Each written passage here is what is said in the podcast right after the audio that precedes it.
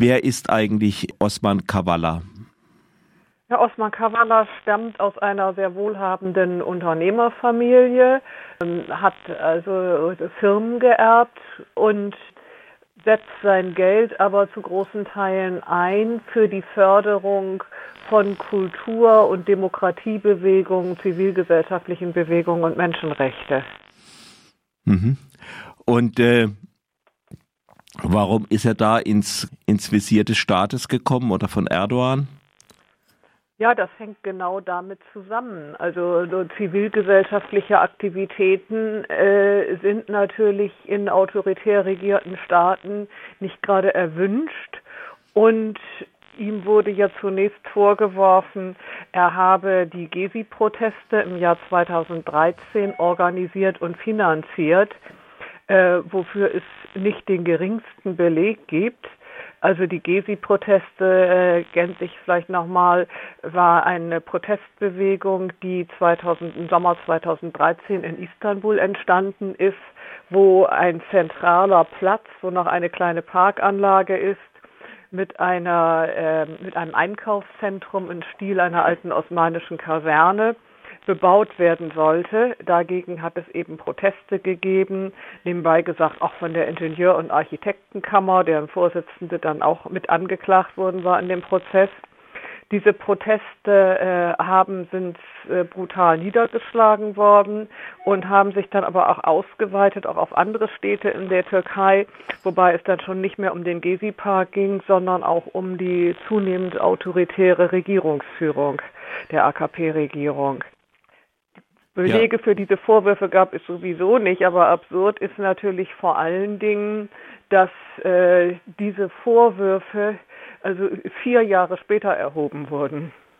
Und Osman Kavala ist da nicht der Demonstration mit der roten Fahne vorne wegmarschiert?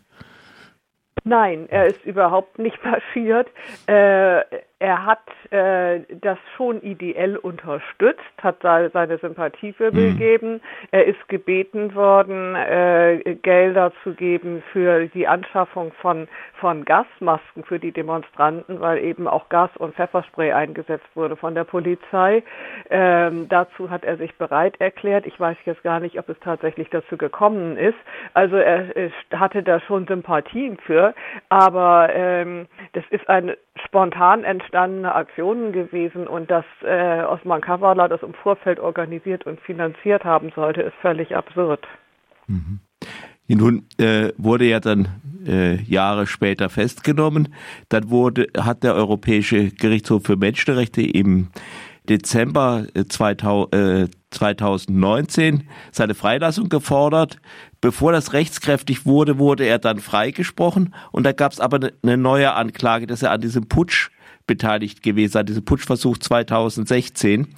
Äh, kannst du dazu ein bisschen was sagen? Ja, also er ist ja dann äh, 2000, Anfang 2020 ist er äh, ich muss schon fast sagen, überraschend von dem Gericht in Celibri von den Vorwürfen freigesprochen worden, er und auch alle anderen Angeklagten. Und es wurde sofort, die Freilassung ist überhaupt nicht vollzogen worden, es wurde sofort eine neue Anklage erhoben äh, mit dem Vorwurf der Spionage und der Beteiligung an dem Putschversuch an dem, von 2016. Äh, sofort ein neuer Haftbefehl verhängt, sodass er in Haft blieb und ähm, gegen die Richter, die ihn freigesprochen haben, äh, wurde ein Disziplinarverfahren eingeleitet. Also so viel zur Unabhängigkeit der Justiz in der Türkei.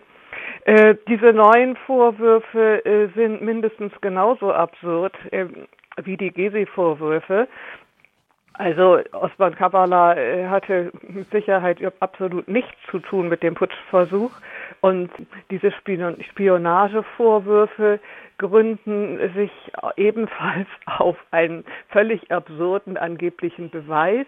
Und zwar, äh, es gibt den amerikanischen Ostwissenschaftler Henri Barke, der mhm. auch, das ist bekannt, auch für die CIA gearbeitet hat. Und äh, mit dem hat Osman Kavala überhaupt nichts zu tun, ihn überhaupt nie getroffen, aber als Beweis wurde angeführt, dass er zu einem bestimmten Zeitpunkt sein Mobiltelefon in der gleichen Telefonzelle, also in der gleichen Region eingeschaltet war mhm. wie das von Henri Barquet.